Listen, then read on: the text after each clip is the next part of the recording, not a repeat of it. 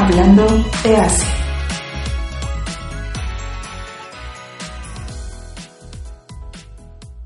Hey, hola chicos, ¿cómo están? Sean bienvenidos una vez más a Hablando de Asia. Yo soy Sai y el día de hoy les voy a hablar de un tema que ha causado demasiada controversia y es la obsesión por el bisturí en Corea del Sur. Bien, ahora que llega el verano, pues el mundo parece haberse sumido en la fiebre cíclica de intentar alcanzar un canon de belleza que, pues para el común de los mortales, parece más que imposible, una labor completamente titánica.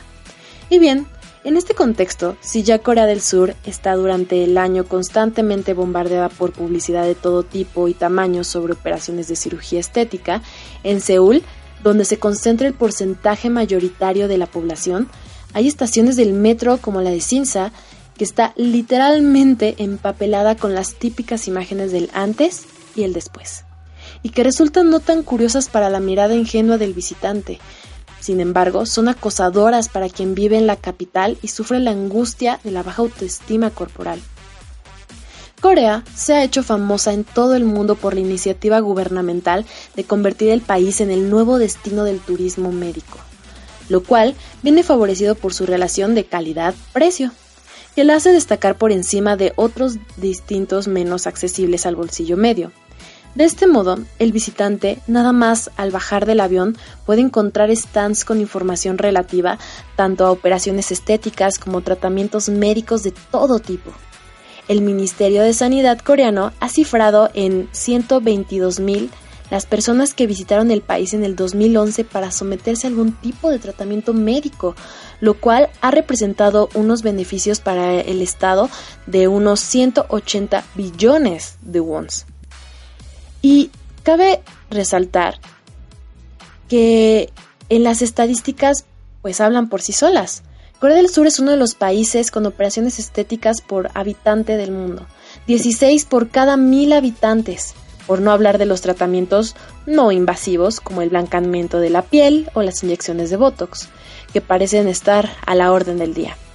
Y quizás sea esta falta de reflexión profunda sobre lo propio y lo ajeno en lo que la estética se refiere, lo que ha creado este monstruo que, al menos en Corea, ha tenido históricamente una aceptación constante que los coreanos llevan toda una vida obsesionados en cambiar su apariencia.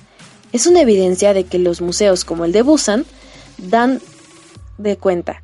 En él podemos ver restos de cráneos neolíticos que evidencian los procedimientos forzosamente rudimentarios que tenían para estilizarse la cabeza y afilarse el mentón, y ya en la prehistoria. La búsqueda de un canon estético occidentalizado permite encontrar mejores trabajos, dar fácilmente con una pareja y ser mejor aceptado en círculos sociales. Ah, esa misma apariencia que se sostiene como estandarte de la belleza física es el pasaporte indispensable hacia el éxito en el trabajo y las relaciones personales. Pero no solamente las chicas son las que deciden cambiar su físico, sino que también los chicos son habituales en el quirófano.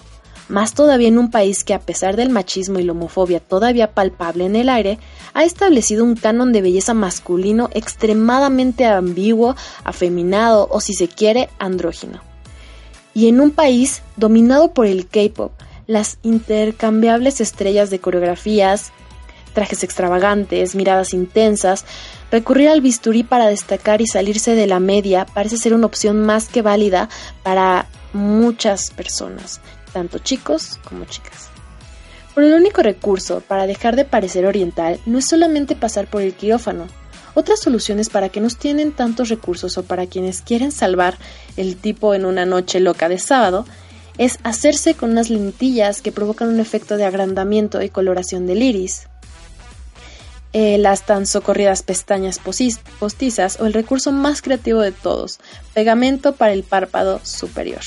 Es como una pequeña paletilla para presionar el ojo y pueda tener apariencia occidental.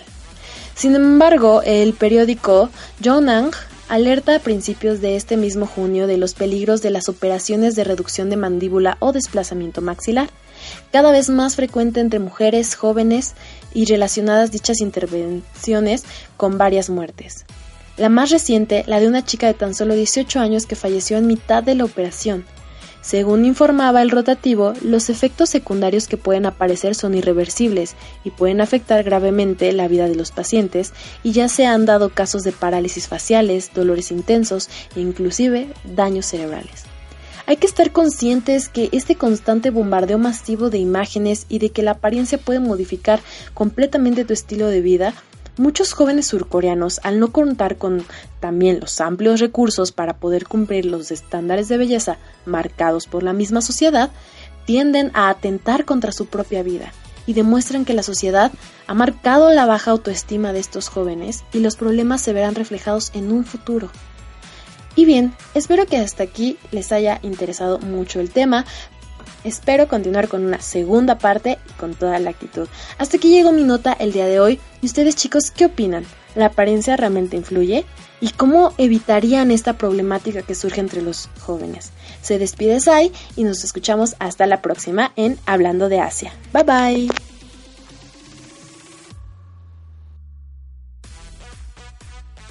Estos podcasts no son patrocinados por ninguna marca y las opiniones aquí dadas es responsabilidad de quien las dice.